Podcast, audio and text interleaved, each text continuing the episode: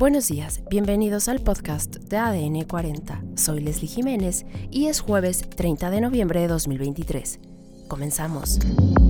Ejecutivo Federal oficializa la entrega de tres aeropuertos a la Sedena.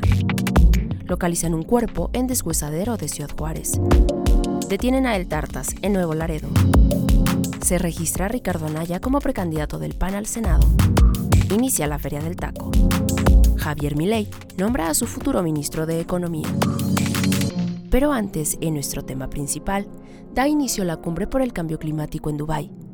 Escuchemos a nuestra compañera Marta Pérez Cruzado, corresponsal de la Alianza Informativa.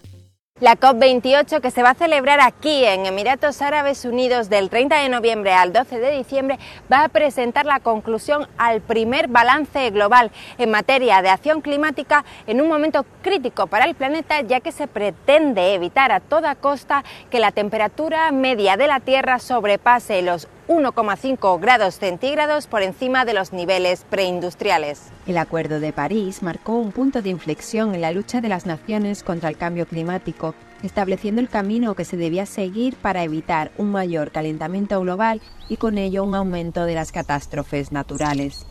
Ocho años después, el mundo es consciente de que no se está haciendo lo suficiente para lograr los objetivos establecidos en París y de que la COP28 tiene que fijar nuevos acuerdos y soluciones ambiciosas si se quieren conseguir resultados prácticos que reduzcan las emisiones de gases de efecto invernadero.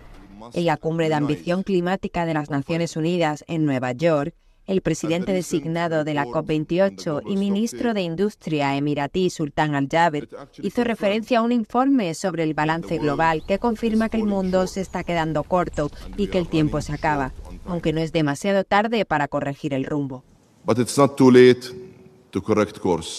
Las naciones tienen que reducir en 22 gigatoneladas las emisiones de gases de efecto invernadero en los próximos siete años para cumplir el objetivo de limitar el calentamiento global, algo que, según Al-Jaber, se puede lograr con solidaridad y una acción colectiva.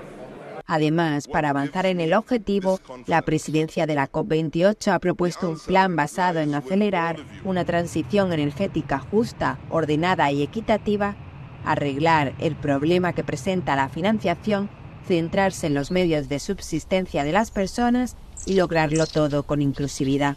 Nuestro plan pide una expansión masiva de la energía renovable, triplicando la capacidad para 2030 este objetivo está cobrando un impulso real ya que contamos con el apoyo de la Presidencia de la Unión Europea, de Kenia, de la Comisión de la Unión Africana y más recientemente del G20. El ministro emiratí ha pedido a las partes interesadas que lleguen a la COP en Dubái con esperanza, optimismo, voluntad y con la idea de que es posible transformar las promesas en proyectos y la ambición en acción.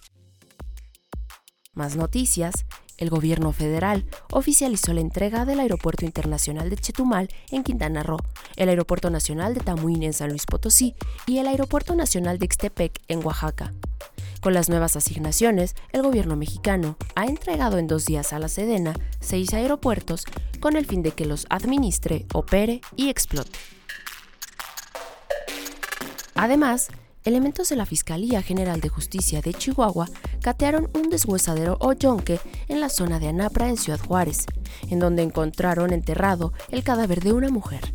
Temen que se trate de la activista Karina Domínguez Rubio, desaparecida desde el 16 de noviembre. Hasta el momento, hay dos personas detenidas y se espera que en las próximas horas las autoridades den a conocer los resultados de ADN que determinan la identidad del cuerpo localizado en el predio de autos chatarra. En otros temas, el Tartas fue capturado la mañana de este miércoles, sin que las fuerzas federales efectuaran un solo disparo de acuerdo al parte militar. El informe de inteligencia militar lo ubica como jefe de plaza de Nuevo Laredo del Cártel del Noreste, a quien se le acusa de tráfico de armas, drogas y migrantes a Estados Unidos, así como de ataques armados contra militares.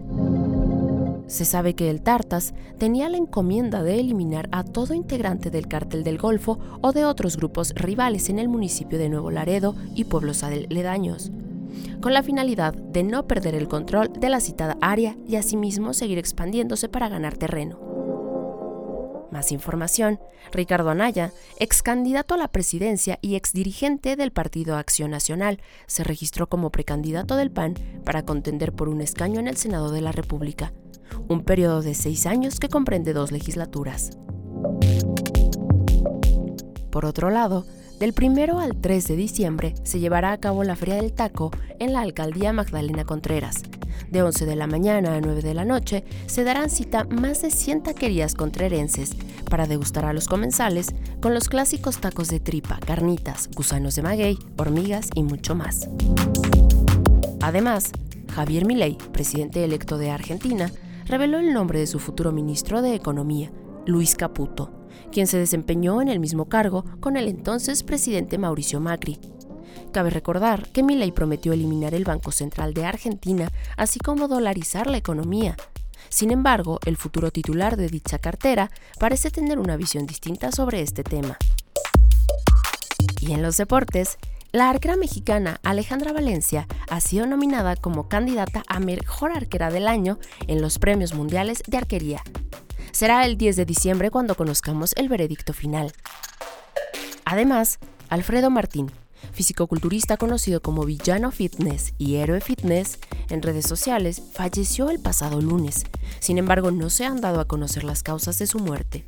El culturista se hizo conocido por explicar cómo usaba los químicos para aumentar el rendimiento muscular. Y en los espectáculos, la serie de Prime Video The Voice, creada por Eric Kripke, y basada en el cómic homónimo, tendrá una versión mexicana, producida por los reconocidos actores Gael García y Diego Luna, según informó el medio Deadline. Esto fue todo por hoy en el podcast de ADN 40. Soy Leslie Jiménez y recuerda seguir a ADN 40 en Spotify, Apple o tu plataforma de audio favorita.